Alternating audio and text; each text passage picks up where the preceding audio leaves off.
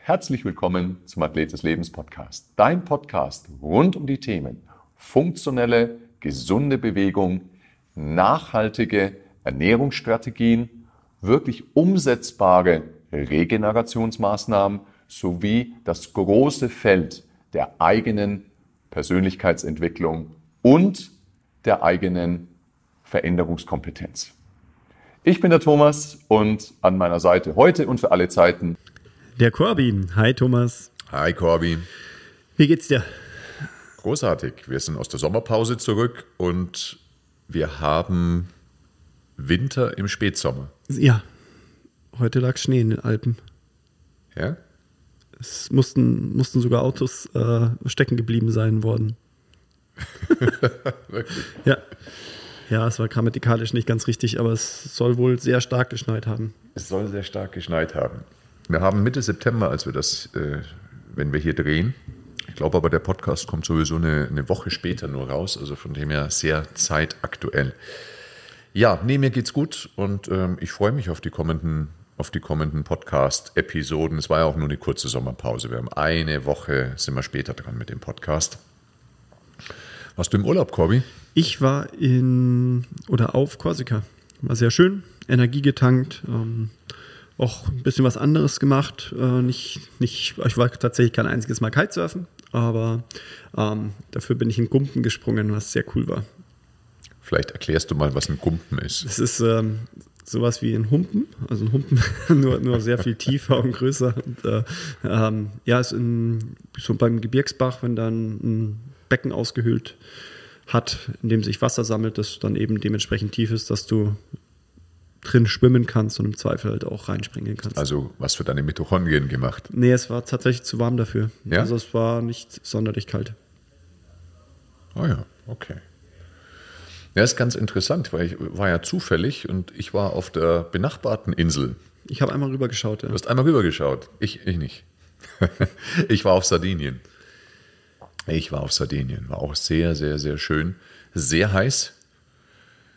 Fast schon zu heiß. Okay. An manchen Tagen. Aber jetzt ist es zu kalt. Das stimmt. Und mir kann man es nie recht machen. Genau, was uns auch direkt zu unserem Thema heute bringt. Ja, wunderbare Überleitung. Ähm, Wir wollen heute mal wieder ähm, über die Bewegung sprechen. Wir wollen heute auch mal wieder ein bisschen tiefer eintauchen, fachspezifischer werden.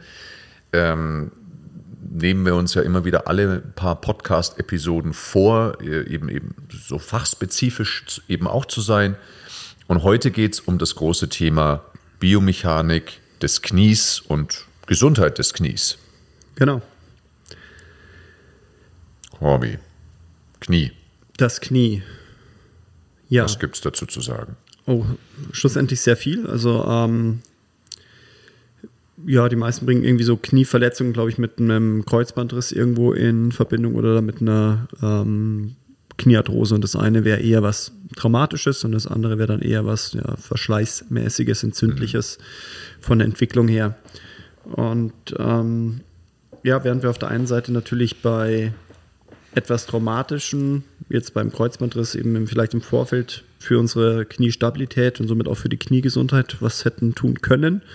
Im Zweifel, dass es vielleicht dann nicht zu einem Kreuzbandriss kommt, ist eben bei, einer, bei einem verschlissenen Knie ähm, haben wir auch einfach viele Möglichkeiten an, an unserer Kniegesundheit eben zu arbeiten. Auch im Vorfeld, auch, auf, auch wenn wir schon etwas am Knie haben, wenn wir schon eine Diagnose haben. Und ähm, ja, da wollten wir heute einmal drüber reden. Genau. Erstmal, Corby, da bist ja du der, der absolute Experte. Ähm, es ist ja häufig so, dass, also ich würde schon fast sagen, es ist mit, mit, mit Rücken und Schulter, ist es mit die häufigste, das häufigste Problemchen, mit was unsere Kunden, unsere Athleten des Lebens auch konfrontiert sind, auch wenn sie von uns betreut werden, wenn sie zu uns kommen. Ähm, also durchaus ein häufiges Thema. Mir tut's Knie weh, mir schwillt's Knie an, habe ein dickes Knie. Meniskus. Meniskus, ähm, dann die häufige ja eben die ganz häufige Diagnose ist eben die Arthrose. Da können wir auch drüber sprechen, was ist eigentlich Arthrose? Ähm, aber erstmal, bevor wir da einsteigen und eben auch hoffentlich am Ende des Podcasts ein paar Optionen und Hilfestellungen anbieten können, bevor wir das tun, lass uns einmal so ein bisschen in die Biomechanik reingehen. Denn was ganz viele ja häufig nicht so wirklich verstehen, ist, dass wenn ich jetzt was nicht Traumatisches habe, ne? also klar, wenn ich jetzt Fußball spiele, mir grätscht jemand komplett rein ins Knie und ich habe dort eine massive Verletzung, dann ist Ursache gleich Wirkung. Wenn ich jedoch was nicht Traumatisches habe, ist die Ursache meistens nicht da, wo es am Knie weh tut. Das ist ja deine wunderbare Formulierung der Davos-Therapie. Ähm, also vielleicht keine ursächliche Therapie, sondern beim Knie ist es ja ganz eklatant zu sehen, dass die Ursache wirklich sehr, sehr, sehr häufig von wo ganz anders herkommt. Ja. Wie ist das Knie, Corby? Vielleicht diese ganze Biomechanik, wenn du mal das ganze Bein jetzt nicht äh, komplett aufdröselst, aber wenn du so ein bisschen Einblick gibst in diese ganze Geschichte Beinachse, Kniegelenk, dass du da mal ein bisschen Biomechanik mäßig Licht ins Dunkel bringst. Ja, ähm, lass, uns, lass uns ruhig erstmal über das äh, Kniegelenk ähm, reden, das ja, sagen wir mal, halbwegs einfach aufgebaut ist. Wir haben ähm, den Oberschenkel und den Unterschenkel, die eben miteinander ein Gelenk bilden und dann haben wir eben noch die Kniescheibe, die eben auch zum, zum Kniegelenk äh, führt und eben dann auch als ähm, Verstärker für den Oberschenkelmuskel ähm, dient als sogenanntes Hyp Hypermochlion, ähm, um dann mehr Kraft zu erzeugen. Also der Oberschenkel geht eben über die Kniescheibe zum Unterschenkel ähm, und somit haben wir die Möglichkeit eben dann äh, aus dem Oberschenkelstrecker auch das Knie zu strecken. Genau, also das ist etwas, ähm, ja, das, das, das ist schlussendlich so. Ähm, und hier gibt es dann auch eben diese häufige Diagnose einer, einer Retropatellararthrose, einer Arthrose hinter der Kniescheibe, also dass die Kniescheibenunterfläche eben verschlissen ist. Also um da auch mal zu der Arthrose hinzugehen. Ähm, der, der andere Bereich eben zwischen ähm, Oberschenkel und Unterschenkel ist dann eben gepuffert vom Gelenkknorpel und dazwischen dann vom Meniskus. Ähm, und auch hier gibt es eben Arthrosen eben an den Femokondylen, also die ähm, runden Gelenkteile vom Oberschenkelknochen. Genau. Und das ist dann eben da das schlussendlich ein Gelenk, in dem wir vor allem strecken und beugen können und damit eine kombinierte Rotation haben wir. Also wenn wir das Knie strecken, das Bein strecken, dann macht am Schluss der Unterschenkel eine kleine ähm, Außenrotation zum Oberschenkel. Also der Oberschenkel dreht leicht nach innen gegenüber dem Unterschenkel und bei der Beugung ist es genau andersrum. Da macht dann der Unterschenkel im Vergleich zum Oberschenkel eine Innenrotation oder andersrum gesehen, der Oberschenkel macht zum Unterschenkel eine relative Außenrotation. Und also ist das gut. Ähm, für die Kniestabilität tatsächlich. Also die, ähm, diese, bei der, die Rotation brauchen wir vor allem für die Schlussrotation beim Strecken, dass eben die, ähm, der Unterschenkelknochen sich nach außen rotiert. Genau. Und für die Stabilität im, ähm, bei der Beugung ist so, wenn wir in der Beugung eine relative Außenrotation vom Oberschenkel zum Unterschenkel haben, dann winden sich auch die Kreuzbänder umeinander, die eben Oberschenkel und Unterschenkel auch passiv miteinander verbinden und damit bekommen wir passive Stabilität. Mhm. Genau, deswegen ist das ähm, ja besonders wichtig. Ja. Mhm. Können das alle oder ist das bei jedem von der Natur aus gegeben? Von der Natur aus wäre es jedem so gegeben. Also wir sind ja, sage ich immer, die wir haben alle einen sehr ähnlichen Bauplan. Ja, wir haben vielleicht unterschiedliche Hebelverhältnisse, längere, kleinere Knochen, aber schlussendlich ist es äh, von der Biomechanik so gegeben, dass es bei jedem so funktionieren sollte. Und da sind wir eben wieder bei dem Gedanken ja mit der Funktionalität. Also wenn ich dann ähm, von klein auf bis ins hohe Alter mich funktionell bewege, dann sollte diese Funktion auch erhalten bleiben. Und das ist etwas, was du ja gerade eben schon gesagt hast, ähm, mit, der, mit der Beinachse. Ähm, so dieses Thema, also die gesunde Beinachse zu halten oder eben aus der gesunden Beinachse rauszukommen, äh, bedingt in der Regel, dass ja, das Knie eben nicht mehr in einer guten Achse steht und dadurch ähm, verstärkt verschleißt, wenn wir es eben fehl- oder überlasten. Genau. Okay. Da ist halt die Frage, was, was ist im Endeffekt diese, diese Beinachse? Also Genau, was, was ist diese Beinachse? Erstmal war das so, denkst du, ausreichend, was wir über das Kniegelenk gesprochen haben, oder möchtest du da noch was? Ja, also wir, ich finde, es geht, geht dann irgendwo zu tief, was dann der Meniskus bei welcher Be- Bewegung macht. Also der Meniskus bewegt sich eben bei Streckung und bei der Beugung mit und auch Wofür bei ist der der Rotation. Meniskus überhaupt da? Ähm, der Meniskus, bietet- Knorpel, wofür sind die da? Also der, der Knorpel ist schlussendlich ein Puffer und eine Gleitfläche. Und der Meniskus im Knie, der ähm, vergrößert schlussendlich auch die, die Gelenkflächen. Ähm, der, der bietet noch ein, ein, ein, ähm, ein, ein Bett sozusagen auch für, für den ähm, Oberschenkelknochen auf dem Schienbein. Und unterstützt schlussendlich diese ganzen Rotations- und Streckbewe Streck- und Beugebewegungen im Kniegelenk. Genau. Also Okay. bisschen, also ob es die Bandscheibe im Knie ist, also nicht, nicht direkt, aber es hat schon eine ähnliche äh, Funktion, zum Teil auch eine Pufferfunktion. Also wenn das Knie gestreckt ist, ist er im Endeffekt am dicksten und wenn das Knie gebeugt ist, ist ähm, bewegen sich einfach die Vorder-Hinterhörner ähm, dann auseinander und dann ist eben dort die, die Pufferfläche natürlich etwas niedriger. Okay.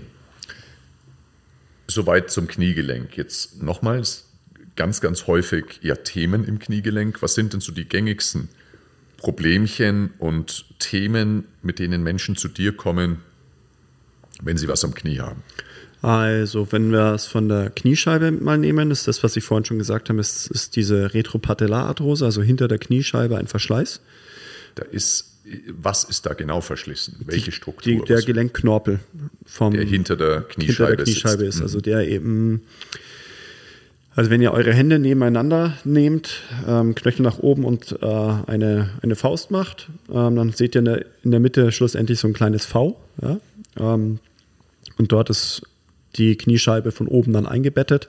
Ähm, das wäre dann eben diese, diese Gleitfläche für die Kniescheibe und biomechanisch sinnvoll ist es, dass eben die Kniescheibe dort entspannt gleiten kann. Und dann gibt es eben so dieses Beispiel dieser lateralisierten, also nach außen geschobenen Patella.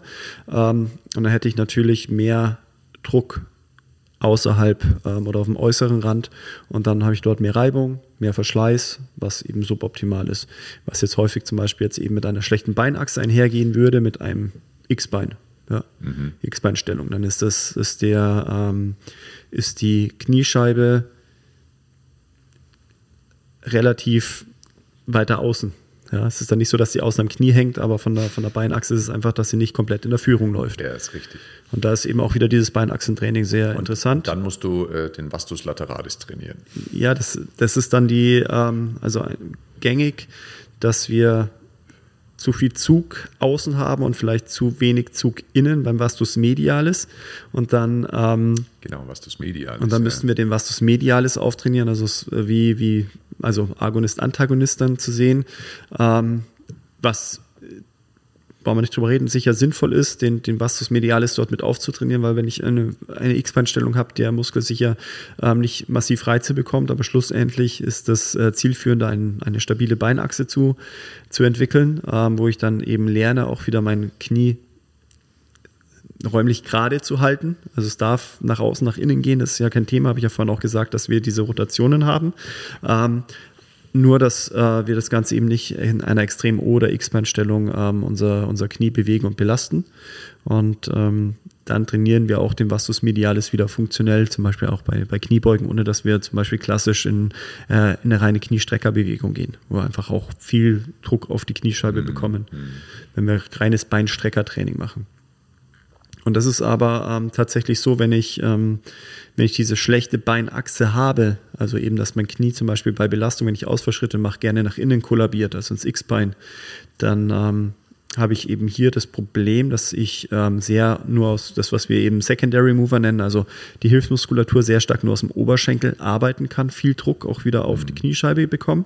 Und ähm, wenn ich mit einer stabilen Beinachse arbeite, dann schaffe ich es, dass mein Oberschenkel meine, mein Knie sozusagen mit stabilisiert und vor allem eher bei der Exzentrik viel mitarbeite und bei der Konzentrik, dass ich dort eben sehr hüftdominant arbeiten kann und meine ähm, Strukturen am Knie und gerade auch die Patella dadurch etwas entlasten kann. Mhm. Ist ja auch etwas, was wir stark in unserem funktionellen Training eben machen, ähm, dass wir schauen, wie kriegen wir Druck von der Kniescheibe. Ähm, klar, wir, wenn, wenn, die, ähm, wenn der Zug über den Oberschenkel einfach sehr stark ist, weil wir einfach hier stark repräsentiert sind und überwiegend Oberschenkel dominant bisher gearbeitet haben, ist es absolut sinnvoll, dort eben mal ja, zu detonisieren, ähm, zu lockern, ähm, Faszienarbeit zu machen, auch die Kniescheibe zu mobilisieren. Das ist dann eher die Arbeit vom Physiotherapeuten. Ähm, und dann aber schlussendlich eben ähm, wieder unser Bewegungsverhalten ähm, umzuändern und nicht mehr so kniedominant zu arbeiten, sondern deutlich mehr hüftdominant, also aus dem Orsch. Mhm. Genau. Also so ein, so ein Ausfallschritt zum Beispiel. Ausfallschritt, ähm, Kniebeugen. Mhm. Und Kreuzhebebewegung sollte eh primär aus der hinteren Kette, ja. aus dem Hintern, aus der Ischikurale kommen und weniger aus dem Oberschenkel. Mhm. Okay, also wir haben den Verschleiß hinter der Kniescheibe. Was haben wir noch für Themen? Ja, wir hatten eben den Verschleiß ähm, im Kniegelenk. Ähm, auch wenn ich jetzt wieder die X-Beinstellung nehme, ähm, ist, am besten legt ihr wieder einfach eure Fäuste diesmal übereinander und in dem Moment, wenn ihr sagt, okay, das wäre jetzt eure, ähm, eure rechte Hand, linke Hand zueinander und ihr schaut quasi auf euren Daumen. Also wie so ein Faustcheck, so genau. ein bisschen. Ne? Gebt und ihr euch gegenseitig. Dann gehen die Fäuste weiter zu euch, dann ähm, gehen im Endeffekt die Daumen auseinander und die kleinen Finger zusammen. Und dann würdet ihr merken, ah ja, ganz klar, jetzt habe ich außen deutlich mehr Druck und innen deutlich weniger Druck. Mhm. Das wäre jetzt zum Beispiel wieder bei, wie bei einer X-Beinstellung. Und so merkt ihr, okay, jetzt habt ihr außen deutlich mehr Druck also mehr Druck auch auf der Gelenkfläche, mhm. innen drin deutlich weniger Druck. Das heißt, wenn ihr sagt, okay, in der Position würdet ihr eure Übungen machen, ihr würdet so marschieren, wandern, joggen, äh, Fahrrad fahren, egal was, Inlineskaten, was fällt mir noch ein, Langlaufen, Skifahren, ähm, Sprünge machen und so weiter, also egal was, würdet ihr sagen, ja klar, ich laufe ja ziemlich stark außen auf meiner Felge und nicht innen oder ähm, gleichmäßig belastet, was auch zu einem übermäßigen Verschleiß dann führen kann. Mhm. Ähm, und schlussendlich haben wir das Problem, ähm, das eine ist Verschleiß und das andere ist, wenn das Ganze der Verschleiß und die Überlastung zu einer Entzündung führt. Mhm. Da habe ich halt immer dann die, diese Arthritis, also eine Gelenkentzündung. Diese Entzündung greift den Knorpel an, baut dann schlussendlich auch Knorpel ab und dann kommt es eben zu dieser Arthrose. Also die Arthrose ist, sagen wir mal, ein, ein eher stillgelegter Prozess, ja, der nicht, nicht aktiv ist und so eine aktivierte Arthrose, eine Arthritis ist das, was das Ganze eben immer wieder schlimmer und schlimmer macht. Also das heißt, wenn das Knie entzündet ist und dann dick ist und geschwollen ist und sich dann der Knorpel abbaut und ich dann in diese Entzündung nochmal weiter reintrainiere und dann das Knie noch schlimmer entzünde, dann kann es durchaus sein, dass dann eben die Arthrose dann schlimmer wird. Ähm, wenn ich aber eine Arthrose habe, und das Knie aber nicht entzündet ist und ich schaffe es dann wieder ökonomischer, mich zu bewegen und auch wieder dort ähm, ja, Druck und Zug im Gelenk auf dem Knorpel zu haben, der noch da ist, ja, äh, ist es durchaus, äh, also nicht, nicht nur äh, möglich, sondern absolut empfehlenswert, eben über ähm, sogar intensives Krafttraining auch mit einem Arthrose im schmerzfreien Bereich eben auch äh, ja, tatsächlich beschwerdefrei zu werden. Also es ist nicht so, dass ich immer dann ein sofort ein künstliches Knie brauche, nur weil es, weil ähm, die die Arthrose eben diagnostiziert wurde, sondern indem ich eben kontinuierlich eben meine, an meiner Kniegesundheit arbeite, was dann eben ein Beinachsentraining ist und dann auch wieder eine Ökonomisierung der Muskulatur, sowohl dass die Oberschenkelmuskulatur vorne, hinten, die Hüfte gut arbeitet, kombiniert in dem Fuß. Ähm, das ist dann der, der Weg, den, den wir ganz stark gehen, um, um ähm, Beschwerden im Kniegelenk dann wieder in den Griff zu bekommen. Mhm. Und das ist das, was du vorhin gesagt hast, ja, mit der Davos-Therapie. Also wenn ich Probleme oder ja eine eine ähm, also Davos-Therapie heißt da wo es da wo es wehtut. Da wo es wehtut. Genau. Das heißt also da wo es klar ich, mein, mein Running Gag bei mir in der, in der Ausbildung Davos, das, das die schönsten Kanton in der Schweiz, ja. Oder die Davos-Therapie, ah ja, da wo es weh tut, da arbeite ich, ja. Ist durchaus sinnvoll. Also ähm, wenn ich jemanden habe, der ähm, der Knieprobleme hat, egal ob jetzt äh, an, an, der Kniescheibe oder ähm, wirklich im Kniegelenk selber zwischen Oberschenkel und Unterschenkel. Klar arbeite ich am Kniegelenk und arbeite dort an den Strukturen und schaue, dass ich dort äh, die Biomechanik, das Rollen, Gleiten, ähm, alles wiederherstellen kann. Ähm, ist aber ja häufig gar nicht so die Ursache, dass ich sage, ah ja, der, derjenige hat ein schlechtes Knie, sondern es ist immer die Frage, ja, wo kommt denn die schlechte Beinachse her? Ja, das heißt, warum läuft derjenige denn in diesem X-Bein? Mhm. Und das, was du gerade vorhin gesagt hast, also dass wir diesen inneren Oberschenkelmuskel ähm, wieder ordentlich auftrainieren, damit die Kniescheibe innen gehalten wird, ähm, das ist schlussendlich nicht so diese die Funktion, dass, ähm, dass, dass wir sagen, ah ja, der, der liegt innen, deswegen zieht der mir die Kniescheibe komplett nach innen. So funktioniert das nicht, sondern wir sind ja häufig in einem geschlossenen System unterwegs. Das heißt, der Fuß ist am Boden, das Knie geht nach innen und dann ähm, haben wir da das Problem. Und häufig ist dann, dass die also dadurch, dass der Oberschenkel nach innen kippt, eher in eine Innenrotation geht, ähm, das Knie nach innen, also ins X-Bein, dann geht auch unser Fuß unten in, ins Kollabieren. Das heißt, wir kriegen einen Senkfuß. Ja? Hm. Das ist dann das Problem, warum wir dann viel, viel im X-Bein unterwegs sind, weil wir es nicht schaffen, das Bein zu stabilisieren, dass die Kniescheibe gerade ausschaut. Dafür brauchen wir einen funktionierenden Fuß, ein funktionierendes Fußgewölbe. Also das heißt, dass der Fuß zusammen mit der Hüfte, der schlussendlich unseren Oberschenkel stabilisiert, dass der nicht nach innen kippt, ähm, dass wir das schaffen, sowohl in, ähm, beim Gehen zu kombinieren, aber dann auch äh, im Krafttraining, Ausfallschritte, einbeinige Sachen. Äh, auch bei den Kniebeugen ist es, ist es wichtig, dass eben unser, unsere Hüftmuskulatur, und damit meine ich eben äh, die Gluten, auf, auf gut Deutsch den Orsch. Ähm, ja, es war fast, ja, fast wie eher bayerisch, gell? Also den Hintern, die Hinternmuskulatur, ähm, vor allem die seitliche, dass die äh, mich dabei unterstützt, dass mein ähm, Oberschenkel stabil in der Bewegung bleibt, um ja, funktionell arbeiten zu können. Und ähm, das ist einfach essentiell bei einer bestehenden Knieproblematik die Beinachse wieder, wieder herstellen zu können. Und selbst wenn ich jetzt äh, ja, ähm, muskulär wenig stabile Patienten habe, die eine schlechte Beinachse zeigen, dann ähm, baue ich die definitiv so auf, dass sie ihre Beinachse kontrollieren können, dass das Fußgewölbe gehalten wird, dass der Fuß stabil ist, dass die Oberschenkelmuskulatur, äh, die Hüftmuskulatur eben arbeitet, um äh, überhaupt gar nicht in die Verlegenheit zu kommen, dass sich Knieprobleme entwickeln können. Mhm, ja. Interessant. Und das ist dann wieder die, die Frage, wann treten die Probleme auf. Also ich sage dann immer, wenn ähm, angenommen du hast Vielleicht, Sprungsportler. Einmal, einmal, einmal reingrätschen darf, grundsätzlich müssen wir ja so ein bisschen auch den Wind aus den Segeln nehmen, den Leuten ähm, wenn Sie mal mit, mit 50, 60 Jahren zum Arzt gehen und der sagt, ja, Sie haben schon ein bisschen Arthrose. Jeder hat Arthrose. Arthrose ist ein Gang des Lebens, oder? Ich kann jetzt nicht unterschreiben, ob jeder Arthrosen hat, äh, aber es ist äh, der Gang des Lebens, ja. Also das, ähm, und das ist tatsächlich eher das Thema, je weniger wir uns, also die Dosis macht das Gift. Also deutlich zu wenig Bewegung ist schlussendlich dann auch eine schlechte Ernährung im Knorpel. Mhm. Ähm, das ist nicht gut. Und wenn ich, äh, da denke ich jetzt eben an, an Dirk Nowitzki, ähm, der einfach ähm, von den Bildern, was ich gesehen habe, einfach starke Schmerzen hat beim Gehen. Ja. Ähm, und der muss ja, also ich, ich habe die Zahlen nicht im Kopf, ich habe es damals durchgelesen und es ist einfach eine immense Belastung, die der in seiner Karriere gegangen ist. Ich glaube mich zu erinnern, dass er gesagt hat, ja, ob die letzten zwei Jahre wirklich noch nötig gewesen wären. Das heißt, in, ähm, er hat halt wohl in einem eher verschlissenen System einfach nochmal hochintensiv ähm, Höchstleistung gebracht. Und das ist dann einfach dann die dauerhafte Überlastung, die eben dann auch eben frühzeitig dann zu so einem Verschleiß führen kann. Ja?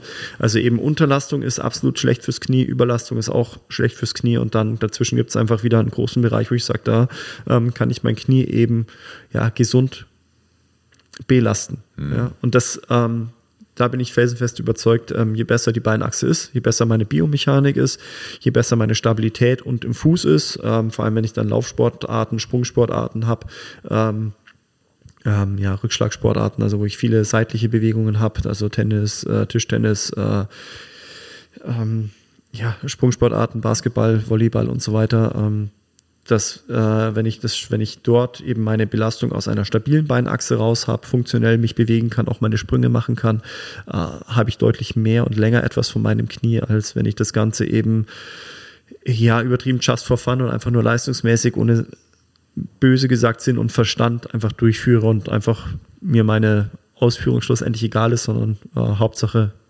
Truff. Ja. Hauptsache doof, ja. Und das sehen wir, das sehen wir auch immer wieder. Ja, glaub, also ähm, da haben wir die, die Arthrose. Was haben wir noch für, für Problemchen im Knie? Ja, äh, schlussendlich aus dieser ähm, schlechten Beinachse ähm, schaffe ich es natürlich auch, dass ich meinen Meniskus wieder überlaste. Also, dass der eben seine Pufferfunktion vielleicht übertrieben wahrnehmen muss. Ja, gerade wenn ich dann sage, der Außenmeniskus durch dieses X-Bein, ähm, dass ich dort viel, ähm, viel mehr Beanspruchung an diesem ähm, ja, Knorpelgewebe habe. Ähm, dann ähm, schaffe ich es auch, meinen Meniskus zu verschleißen. Das ist dann ähm, häufig, dass dann der vielleicht äh, irgendwo eingezwickt, eingezwickt ist und ähm, ist dann ähm, also ein Knie kann durchaus knacken, ohne dass es der Meniskus ist. Aber wenn ich dann immer sage, ah, ich habe immer so ein Blockadegefühl und ah, da bin ich jetzt gerade wieder drüber gekommen und wieder drüber und wieder drüber. Und irgendwann ist dann vielleicht so, dass der Meniskus zwischen Oberschenkel und Unterschenkel einknickt, ich dann nochmal eine Drehbewegung mit vielleicht hoher Last drauf habe und dann, macht, dann kann der Meniskus eben auch einreißen. Und dann ähm, ja, habe ich eben einen Meniskusschaden, der durchaus unangenehm ist. Ja. Und ähm, ich habe jetzt nicht die, die Signifikanzen ähm, komplett da, was konservative gegen ähm, operative äh, Therapie ist. Äh, es gibt einfach äh, Meniskus mit, mit fetten Ausfranzungen, Ausrissen, wenn der Meniskus jedes, also ständig im Kniegelenk ähm, blockiert und jede Bewegung schmerzhaft ist, dann komme ich eben um meine Arthroskopie nicht, nicht drum rum. Ähm, und dann, ja, komme ich aber auch wieder in die Funktion. Also da muss ich wieder in die Bewegung gehen, aber schlussendlich die Reha läuft ähnlich ab, wie das vorher hätte ablaufen sollen, mit eben Beinachsentraining, mit äh, Aufbau der Hüftmuskulatur, mit einer ja, Ökonomisierung vom Laufverhalten und so weiter. Mhm. Also die, das ist eben häufig dieser, ähm, dieser Irrglaube, dass die Operation im Zweifel alles wegmacht. Also ja, eine Operation macht den Schaden weg, aber schlussendlich ähm, kann ich das, was ich nach der Operation machen muss, auch vorher schon machen. Äh, ist dann egal, ob das ähm, jetzt Rücken, OP, Schulter, Knie, irgendwas ist. Ähm, wir schauen ja immer, dass wir in die Funktion arbeiten und dann früh funktionell arbeiten. Und wenn nicht, ähm, das Ganze kann ich halt vorbereitend vor der OP schon machen. Beinachsentraining kann ich auch mit einem schon geschädigten Meniskus machen, wenn es halt nicht wehtut. Wenn ich sage, okay, ich kann keine Übungen mehr machen und dass mein Knie ein, einzwickt oder mein Knie dick wirkt oder ähnliches wird, dann ähm, ist es sicher kontraproduktiv. Ja. Mhm. Aber ich habe halt durchaus die Möglichkeit, auch vor einer OP einfach schon mal das Beinachsentraining anzubahnen, um dann nach der OP einfach deutlich fitter reinzukommen. Ja, ist richtig. Ja gut. Ähm, es ist ja tatsächlich genau wie du sagst, ne, auch die Analogie zur berühmten Spritze im Knie. Ne? Also Cortison, Hyaluron, was auch immer, ähm, ist ja auch eine Form der Therapie. Kannst vielleicht auch gleich dazu vielleicht ein, zwei Worte sagen, was das dann genau bewirkt. Ähm, aber auch da gilt ja funktionell wieder aufbauen ja. Funktionalität herstellen. Denn ursächlich ist ja diese alleinige Therapieform ja auch nicht. Na, also äh, Spritzen sind einfach häufig ähm, symptomatisch, was, was ja einfach seine, seine Berechtigung Total, hat. Also wenn, wenn mir das, wenn mein Knie super entzündet ist und mir Schmerzen bereitet und ich überhaupt gar keine Chance habe, in die Krankengymnastik einzugehen, ähm, weil ich sage, okay, ich kann ähm, ja, ich kann nicht mal auf einem Bein stehen, ohne mein, dass mein Knie wehtut, ähm, ist das, wo ich sage, als Physios, äh, ja, also mir dann auch irgendwo dann die Hände gebunden, wenn ich sage, okay, ich kriege die Schmerzen nicht weg. Also wegzaubern, mit Hand auflegen kann ich es leider noch nicht. Ähm, ich kann dann eben außenrum schauen, dass ich, okay, ähm, feste Strukturen eben versuche zu lösen. Äh, wenn das aber nicht reicht und das Knie weiterhin entzündet ist und schmerzhaft ist, ich, ich komme, ähm, unterstützt mich dann einfach die, die Spritze. Ja? Das ist ähm, nur dann zu sagen, okay, ähm, ich habe eine schlechte Beinachse und mein, mein Knie ist immer mal wieder entzündet und ich hole mir die Spritze ab und dann äh, gehe ich wieder meine 20 Kilometer laufen, weil direkt nach der Spritze habe ich keine Schmerzen, ja. ist das eben auch kontraproduktiv. Also es ist dann kein in meiner Welt sinnvoller Therapieweg, der in der Regel aber auch nicht vorgeschlagen wird. Also meistens ist, wenn ich sage, ich, ähm, jemand geht mit, mit einer Kniethematik zum, zum Orthopäden und äh, der Orthopäde sieht, dass eine Spritze notwendig ist oder ähm, äh, dass ich Hyaluron spritze oder ähm, Plasma, um ähm, dort eben die Entzündung einfach rauszubekommen und ähm, Gleitfähigkeit wieder herzubekommen, also die Synovia, die, die Gelenkschmiere dann zu verbessern. Und das, das ist alles super sinnvoll. Ähm, schlussendlich muss, äh, muss der Patient dann aber ähm, sein Bewegungsverhalten wieder verbessern. Und das ist eben dann das, was in die Physiotherapie oder auch einfach ins Training passt. Ja? Also auch wenn wir in, ähm, in unseren Screenings, wenn wir ein FMS machen, ähm, sehen, oh, wow, Hüftstabilität, Beinachse ähm, funktioniert nicht, ähm, heißt ja nicht gleich, äh, derjenige oder diejenige muss zum, zum Orthopäden und äh, da muss jetzt das Knie gespritzt werden, weil die Beinachse nicht passt. So, nee, also wenn da keine Entzündung ist, keine Schmerzen, ja, gehe ich ganz normal ins Beinachsentraining, was eben auch jeder Coach bei uns ja kann. Ja. Also, dass ich sage, okay, wie, wie schaffe ich es, meinen Fuß zu verschrauben? Das ist, ähm, kann jeder laufen. Im Podcast hatten wir es ja auch schon mal, wo wir gesagt haben, okay, genau. wie bearbeite ich meinen Fuß, um eben jetzt, da ging es mehr um die um Rücken, dass eben nach oben steigend ähm, keine Probleme entstehen. Und hier ist dann eher ähm, ohne dass ich einen, einen stabilen Fuß, ein stabiles Fußgewölbe aufbauen kann. Also Ferse, Kleinzehenballen, Großzehenballen im Stand. Ähm, dazu im Zweifel, wenn ich dann in die, in die Beugung gehe, eine relative Außenrotation vom Oberschenkel zum Unterschenkel bekomme. Das heißt, wenn ich in, in die tiefe Hocke gehe, dass dann mein Knie tatsächlich eher leicht nach außen Richtung kleinen C zeigt. Das ist dann da, wo sich die Kreuzbänder übereinander ähm, verkreuzen also verschrauben. Ähm, und das, das mache ich eben aus meiner Hüftmuskulatur, eben die, die Abduktoren seitlich ähm, dann habe ich eben dieses, ähm, diese Beinachse, die stabile Beinachse, ohne dass ich dann Themen habe. Wenn ich es aber nicht schaffe, dass ich mein Fußgewölbe überhaupt aufbaue, dass ich nicht weiß, wie ich an meine Hüfte rankomme, dann funktioniert es auch mit dem Knie nicht. Ja, das Knie dann gerade lassen und nach innen, nee, dann wird vielleicht der Fuß ein bisschen nach außen gedreht, die Kniescheibe zeigt dann vielleicht geradeaus, ist dann aber eigentlich immer noch eine X-Beinstellung, weil es geht ja schlussendlich um die Relation. Das heißt, ja. wenn ich dann nach unten gehe, dann schaut zwar das Knie geradeaus, aber solange es dann nach innen oder über einen großen C schiebt, geht das Knie tatsächlich da nach innen und ich habe keine gute Beinachse. Und dann bin ich wieder verschle verschleißend unterwegs. Mhm. Anders, Corby, verhält sich ja bei Akutverletzungen, wie ein Bänderriss im Knie. Ja. Kannst du dazu was sagen? Ähm, äh, meines Wissens, wenn wir jetzt von, von Seitenband, also Innen-Außenbandverletzungen ähm, reden, die werden häufig ähm, tatsächlich also mittlerweile konservativer ähm, gehandelt. Also es, ähm, die werden nicht sofort genäht. Häufig habe ich aber mein Thema, dass ich dieses Unhappy Triad habe, also dass ich eben Innenband, Innenmeniskus und äh, vorderes Kreuzband als Verletzung habe. Ähm, das ist halt schon etwas ähm, massiveres. Ja. Und das entsteht meistens, dass ich eben genau in dieser X-Beinstellung vielleicht noch schön den Schlag von außen bekomme und dann eben noch weiter eben ins X-Bein gedrückt werde und dann verletze ich eben diese ähm, drei Strukturen, die ich gerade genannt habe. Ähm, häufig, also es ist, früher wurde es definitiv immer operiert, also das vordere Kreuzband. Ähm, oder es wurde auch der, ähm, empfohlen. Ich habe erst neulich mit meinem, meinem Kollegen auch nochmal geredet über, über die Kreuzbandoperationen. Ich habe die Signifikanz nicht mehr komplett im Kopf. Ähm, er hat nur gemeint, na, also er wird Science wahrscheinlich nicht operieren lassen, sondern er wird das Ganze eben schauen, dass es wirklich nur ähm, über Muskelaufbautraining eben stabilisiert. Mhm. Ja. Ähm, die Kunst ist dann eben, die, das, das Kreuzband dann zu ersetzen, das vordere. Es wird dann meistens eben aus einer, einer Sehne ähm, der Beugegruppe ähm, genommen. Und ähm, Patella ist gar nicht mehr so, also früher wurde auch aus der Patella was rausgeschnitten, ähm, heute ist es jetzt meistens die äh, Semi, Membranosus, Tendinosus, müsst ihr nochmal nachschauen.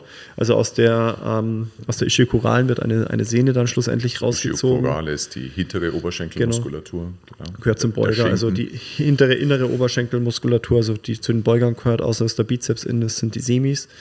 Ähm, und dann wird das eben dann, ich glaube, aufgeschnitten, geflochten, gefasert, dass das eben eine starke Struktur ist und wird dann eben äh, ausgemessen, wie lang das Ding sein muss und dann wird es eingepflanzt. Und da habe ich schlussendlich halt auch schon gesehen, dass dann schlussendlich vielleicht dann die Kniestreckung dann nicht mehr ähm, wiederhergestellt ist. Also das ist einfach dann auch, muss halt ganz genau passen. Ja, dass halt der Millimeter zu kurz ist einfach nicht gut. Mhm. Und ähm, das ist muss jeder für sich schlussendlich selber entscheiden, ob, ob, ob ich dann sage, okay, ich habe diesen vorderen Kreuzbandriss und ich ähm, traue mir zu, dass ich das muskulär stabilisiere und fleißig bin und mein Training mache. Das muss ich dann halt ähm, halt immer machen. Ja, schlussendlich, wenn du aber deine Kreuzband-OP hattest, solltest du es danach auch machen. Also es ist ja nicht, okay, jetzt habe ich das Kreuzband wieder drin, jetzt ist mein Knie passiv stabil. Selbst wenn das Knie, ähm, das, das Kreuzband da gut ähm, eingewachsen ist, reden wir dann von einem halben Jahr, Jahr Ja, also es ist dann nicht so, okay, nach einem halben Jahr ähm, ohne Reha-Training äh, gehe ich wieder auf den Tennisplatz und äh, bringe Höchstleistung. Es funktioniert einfach nicht. Also ich mhm. muss sowieso auch dieses, dieses Training wieder machen. Ähm, es ist einfach unabdingbar. Ja. Mhm.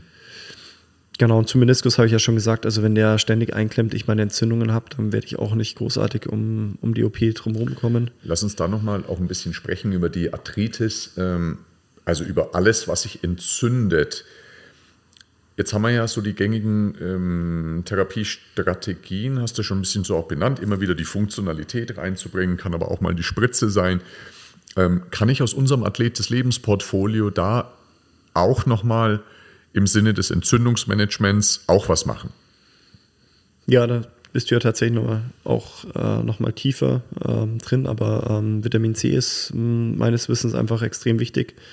Ähm, auch in der, in der Wundheilungsphase schlussendlich, dass ich, ähm, dass ich da gut ähm, zurande komme. Ansonsten alles, was entzündlich ist, also Kryo, Kälte, ähm, Omega-3. Auch, genau, auch systemisch. Ja, es ist dann nicht so, dass ich sage, ja klar, nur die Kälte auf, auf, ähm, auf die, aufs Knie. Was übrigens eine ganz enorme, einen ganz enormen Impact bei der Wundheilung hat. Also gerade wenn ich nach einer OP bin, ist, wenn ich Raucher bin, dass ich dann ein paar Wochen wirklich aufs Rauchen verzichte. Also ein ja, riesen, riesen Unterschied. Rauchen, Alkohol im Sinne der Wundheilung extrem. Ansonsten ernährungstechnisch wäre tatsächlich in dieser Phase der Wundheilung, also bin ich jetzt wirklich Post-OP, Kollagen, mhm. ähm, Kollagen wäre wär fantastisch, also im Sinne eines Kollagenproteins. Ansonsten äh, würde sich tatsächlich unsere Eliminierungskur anbieten. Also alles, was annäherungsweise entzündlich ist von der Ernährung her.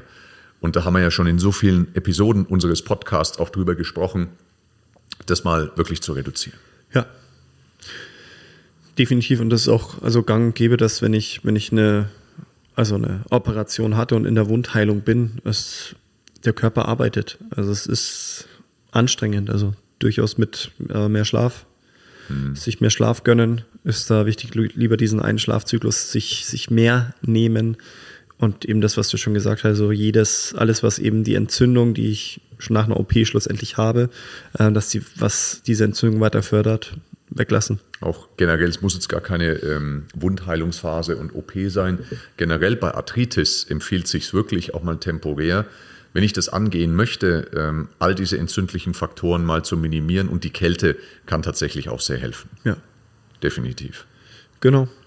Ähm, Jetzt haben wir, Corby, ein bisschen über die Biomechanik gesprochen, also sehr viel über die Biomechanik gesprochen. Wir haben darüber gesprochen, was gibt es so für Themen äh, im Bereich des Knies. Und letztlich rühren ja alle oder fast alle nicht traumatischen Themen rühren immer wieder ähm, so zum selben Ursprung hin, ja, führen immer wieder zum selben Ursprung hin. Ja. Jetzt, Corby, vielleicht zum Abschluss so ein bisschen die Kurve zu bekommen. Also erstmal finde ich es echt krass, was du für ein wandelndes Lexikon bist. Also dieses Wissen finde ich wirklich grandios. Okay. Wirklich cool. Ähm, ich fühle mich super wohl. ähm, die, was können unsere Zuhörer präventiv machen? Was können wir ihnen mit auf den Weg geben, gerade wenn sie jetzt ähm, immer vielleicht schon mal leichte Themen haben, hatten mit dem Knie oder auch nicht. Vielleicht aber auch äh, viel laufen gehen, haben wir auch schon eine Podcast-Episode drüber gemacht. Aber ähm, was kannst du, gibt so zwei, drei, vier goldene Tipps, die du unseren Zuhörern präventiv mitgeben kannst? Also wir, wir sind schlussendlich eher wieder beim, bei dem Joint-by-Joint-Approach angelangt. Also wenn ich sage, welches Gelenk muss unter Last mobil oder stabil sein. Ja, und häufig ist, ist, es. Ein, ein also Joint-by-Joint-Approach ist ein, ein, ein hypothetisches Modell, ein Modell, was eben besagt, welche Gelenkstruktur sollte unter Lasteinfluss, also nicht, wenn ich irgendwie am, am Behandlungstisch liege beim Physio, sondern unter Last, welche Gelenkstruktur sollte vorwiegend für Stabilität sorgen und welche sollte vorwiegend eher für Mobilität sorgen. Es braucht natürlich immer beides. Ja. Genau. Und da ist äh, schlussendlich, wenn ich, ähm, wenn ich sehe, wenn wir jetzt den Fuß eben angehen, und das ist häufig eben, dass das obere Sprunggelenk, das hatten wir eben auch vom Thema schon mal, das zwischen ähm, Fersen, äh, Schmachsinn zwischen Sprungbein und Maleolengabel, wenn dort ähm, mein Gelenk nicht mobil genug ist, dann weiche ich zwangsläufig ins untere Sprunggelenk aus. Das heißt, ich habe keine Stabilität im unteren, im Fuß, im unteren Sprunggelenk. Ich komme ins einen Knickfuß und dem folgt mein Knie. Das heißt also, sagen wir relativ pauschal gesehen, wenn ich Kniethemen habe, ist es durchaus sinnvoll, an der Mobilität im oberen Sprunggelenk zu arbeiten, um dann eben sekundär, weil häufig, wenn ich dann immer wieder kollabiere, habe ich auch keine Stabilität in der Hüfte. Also das obere Sprunggelenk ist zu immobil. Das heißt, ich weiche immer nach innen ab. Das heißt, meine Abduktoren oben in der Hüfte, die können gar nicht arbeiten. Also mhm. die, die, die, kommen ja gar nicht in die Versuchung zu arbeiten, weil mein Knie ja eh immer nach innen geht, wegen dem Fuß. Richtig, ja. mhm. Das heißt also, da wäre eben das zielführende, das obere Sprunggelenk erst zu mobilisieren ja. und dann eben die Beinachse zu trainieren. Das ist dann eben die Stabilität im Fuß und in der Hüfte zu kombinieren. Das sind dann ähm, ähm, einfach sind relativ einfache äh, Übungen wie jetzt ähm, der Miniband Sidewalk dass ich dann sage, ich habe ein Band um die Sprunggelenke und um die Knie, ähm, schaue, dass ich meine Beinachse aufbaue, also einen Fuß verschraube, Ferse, Kleinzehenballen, Großzehenballen im Boden. Dann mache ich diese Außenrotation im Oberschenkel, das heißt, ich schiebe das Knie in einer leichten Hockstellung Richtung kleinen C Mhm. Ähm, stabilisiere das erste Mal das Ganze, dann sollte ich merken, oh ja, der Hintern fängt an zu brennen und dann kann ich dann jegliche Bewegungen machen. Also zum Beispiel, wenn ich sage, ich möchte die Beine, mein rechtes Bein in der Beinachse trainieren, dann kann ich eben auf dem rechten Bein in dieser leichten Beugestellung bleiben, halte meine Beinachse und mache Bewegungen mit meinem linken Bein, also nach vorne, nach hinten, zur Seite. Das heißt, dadurch muss ja mein rechtes Bein, mein rechtes Gesäß ordentlich arbeiten. Es ist okay, dass das linke Bein auch mitarbeitet, aber wir trainieren das Standbein da. Mhm. Also das wäre zum Beispiel ein ein, eine Übung. Ja. Ich könnte auch seitlich marschieren, immer, dann habe ich beide Beine gleichzeitig. Ähm, Geht es mir jetzt noch nicht um den Richtungswechsel, sondern eben nur um diese Beinachse, dass ich eben sage, okay, ich schaffe es, das Ganze eben in der, in der Sicht von der Frontalebene eben komplett gerade zu halten. Das mache ich dann als Vorbereitung für das, Laufen, für was auch immer. Genau. Ja. Und das ist dann ähm, wir nennen es ja eben von der, von der Ansteuerung, um dann schlussendlich eben das, was wir in einem, sagen wir mal, relativ isolierten Konstrukt eben angebahnt haben, diese stabile Beinachse, das dann wieder in eine dynamischere Bewegung, egal ob das Laufen ist, ob das Ausfallschritte sind, äh, Sprünge, egal was, das muss ich dann wieder integrieren. Auch das kann ich dann zu sagen, okay, ich mache ähm, äh, wenn ich jetzt ans Laufen denke und ich hatte eine schlechte Beinachse, da ich sage, okay, ich mache dann mein Beinachsentraining, ich baue meine Beinachse auf, da mache ich vielleicht ein Krafttraining aus ähm, Kreuzhebebewegungen und Ausfallschritte, um dann das Ganze schon mal dynamischer zu haben. Gehe dann in äh, laufähnliche Übungen, Wall Drills, ähm, Skippings, was auch immer, äh, um dann zu sagen, okay, ich schaffe das Ganze auch meine Beinachse, meine, also das, was ich in einem deutlich kontrollierteren, langsamen System angebahnt habe, das dann wieder in, in ein ähm, dynamisches oder schneller dynamisches System eben zu übertragen. Laufen, springen, wie auch immer. Ähm, äh, Koordinationsleiter. Ähm, ähm, äh, dass ich über Hürden springe und dabei eine Beinachse ähm, stabilisiere. Also erst in der Exzentrik und dann vielleicht dann exzentrisch-konzentrisch. Also ja. das eben dann reha-mäßig eben gut aufbau. Das ähm, ist jetzt schon wieder ein bisschen ins Detail gegangen. Also schlussendlich, ähm, weil deine Frage war ja, was kann ich für einen Tipp genau. geben, wer Knieprobleme hat, ähm, ist das, wo ich sage, ja, erstmal wieder leicht halten, obere Sprunggelenk mobilisieren, Hüfte stabilisieren, ist schon mal der erste Weg, um in der Ruhe weniger Probleme zu haben. Und dann, wenn es eben weitergeht, je höher meine Beanspruchung an mein System ist, umso fleißiger werde ich sein müssen. Also sprich, wenn ich Marathon laufen möchte, dann wird das höchstwahrscheinlich nicht reichen, dass ich irgendwie einmal alle zwei Wochen ein bisschen Miniband Sidewalks mache. Da gehört einfach dann ein, ja, ein Krafttraining einfach dazu. Gehört ein Krafttraining dazu, ja. okay. Ansonsten Faszienpflege. Faszienpflege definitiv. Ähm, da sind wir beim Fuß, eben, dass der Oberschenkel gut ähm, mobilisiert ist, aber auch die, die Ischiokorale hinten, ähm, weil der ähm, die Beugemuskulatur hat auch ähm, vor allem innen dann einen Einfluss auf die Mobilisation vom, ähm, vom Meniskus. Also dass, wenn die Muskulatur eben funktionell gut arbeitet, dann mobilisiert mir eben die Ischiokorale auch den Innenmeniskus nach hinten mhm. bei der Beugung. Dann kann der auch weniger einklemmen, also Oberschenkelrückseite ähm, dann auch tatsächlich lateral, also außen am Oberschenkel den Zugwerk Traktus äh, mobilisieren, auch die Gluten, wo wir also den die, die seitliche Po-Muskulatur, wo wir sagen, ja, die muss stabilisiert werden, die muss aufgearbeitet werden, aber wenn die so stark exzentrisch immer im, im X-Bein gearbeitet hat, auch mobilisieren, ähm, Weichklopfen. Ähm, häufig hat dann der Tensor viel Arbeit übernommen, also vordere, äußere Hüftmuskulatur auch ähm, das Ganze eben zu mobilisieren.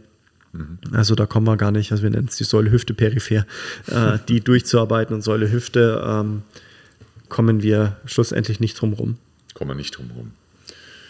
Ja, und darüber hinaus eben noch diese Begleiterscheinungen. Ernährung, gute Regeneration, bei der Ernährung nochmal alles, was antientzündlich ist, mit die entzündlichste Nahrung ist, äh, sind zu viele Einfachzucker. Das ist das eine. Zu viel, also bedeutet nicht gar nicht, aber zu viel Alkohol, definitiv. Das Rauchen ist ein großes Thema. Und dann gibt es eben weiterführende Sachen, zu viel Rotes Fleisch könnte ein Thema sein, es könnte zu viel Gluten könnte, könnte ein Thema sein, zu viel Milchprodukte könnten Entzündungen provozieren. Schlechte Öle. Bitte?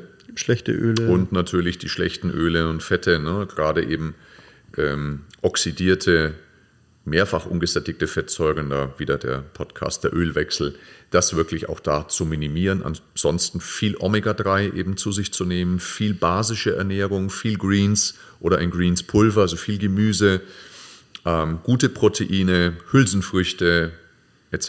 etc. Das macht auf alle Fälle viel, viel, viel Sinn. Und wie gesagt, wirklich ein Geheimnis ist äh, die Kälte, hm. die Macht der Kälte. Ja, nicht nur für unsere Zell- Kraftwerke, die Mitochondrien ganz wichtig, für unser Immunsystem ganz wichtig, sondern eben auch für solche entzündlichen Prozesse durchaus super interessant, die immer wieder runterzubekommen ja. durch Kälte. Kälteanwendung entweder bei uns, äh, Kältetherapie, Kryotherapie oder auch mal kalt duschen ist vielleicht in diesen Zeiten eh keine so schlechte Idee. Ähm, oder mal in die Isar setzen. Genau, Eisbach. Eisbach, Eisbach, Eisbaden. Garchinger genau. See. Habe ich mir wieder vorgenommen, den Garchinger See. Bitte? Garchinger See habe ich mir wieder vorgenommen, in diesem Jahr reinzugehen. Einmal? Nee, zwei bis 14 Mal. Mal gucken. Ja. Ich habe mir vorgenommen, im, im letzten Quartal äh, jetzt tatsächlich, also schon wirklich auch aus gegebenem Anlass, ähm, wieder verstärkt daheim kalt zu duschen ähm, ich habe es ein bisschen einschlafen lassen. Ich habe das früher ganz regelmäßig gemacht und auch regelmäßig bei uns in der, in der Kryo-Anwendung, in der Kryotonne, also in der Ganzkörperkältetonne. Und ähm, also beides habe ich mir jetzt fest wieder vorgenommen, tatsächlich. Ja. Mhm. ja. Heute habe ich warm geduscht, aber kurz. das ist tatsächlich, das Kurzduschen habe ich bis ich auch schon eingeführt. Ja, es ist ähm, schon krass. Ja, es ist, es ist nicht schön, weil ich ja also die, die mich erkennen, ich habe ja eine spezielle Haarpracht, ähm, also keine, und äh, am Kopf. Und äh, somit bei mir, ich, ich rasiere mich ja jeden zweiten Tag und hatte das früher wirklich unter der Dusche einfach auch gemacht und habe das Wasser da schon auch ein bisschen plätschern lassen und das geht jetzt momentan nicht. Und kalt mag ich nicht, weil kalt, das ist so am Rande, wenn ich äh, kalt dusche und mich rasiere, dann kriege ich Gänsehaut und dann schneide ich mich.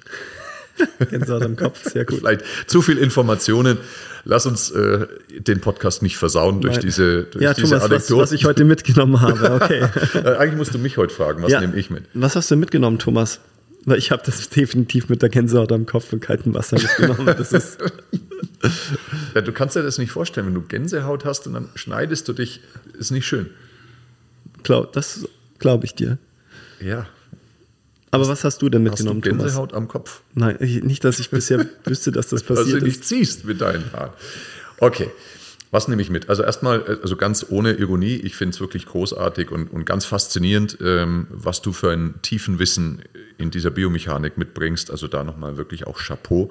Hat mich schwer beeindruckt, muss ich sagen. Ähm, ich nehme wieder einmal mit, wie, wie interessant das ist, dass es so viele unterschiedliche Diagnosen gibt für eine Sache, wie jetzt hier zum Beispiel beim Knie, mit Meniskus, mit, mit, ähm, mit genereller Arthrose, Arthritis, you name it.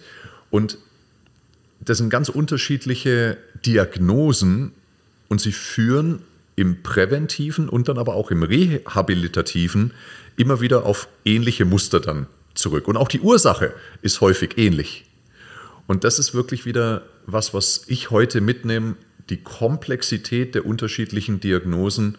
Und dann ist es doch relativ holistisch und, und, und, und, und, und einfach fast schon auch zu sehen, was ich tun kann, um meine Funktionalität eben wieder zu erreichen und wie wertvoll dabei die Unterstützung durch ein hochwertiges Training, durch ein hochwertiges funktionelles Training, durch vielleicht auch ein hochwertiges Personal Training und Personal Coaching ist. Das ist das, was ich heute ähm, für mich mitnehme, wie, wie wertvoll das ist.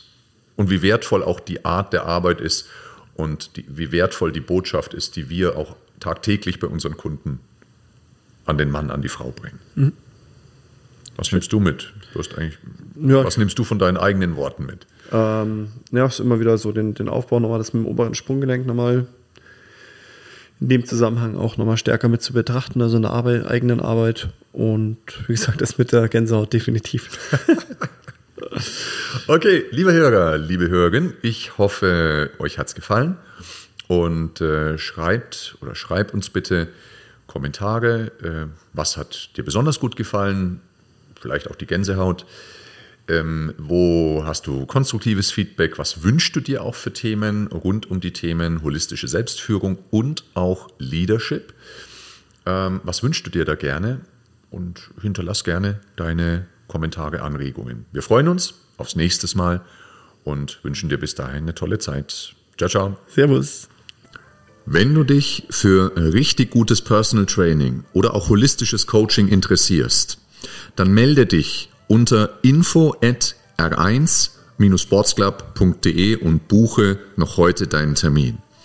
Alternativ kannst du uns natürlich auch besuchen auf unserer Website unter www.r1-sportsclub.de.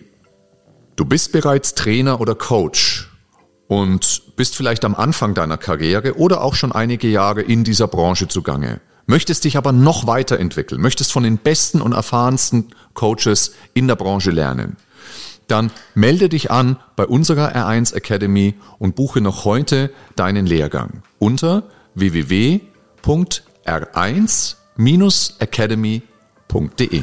Musik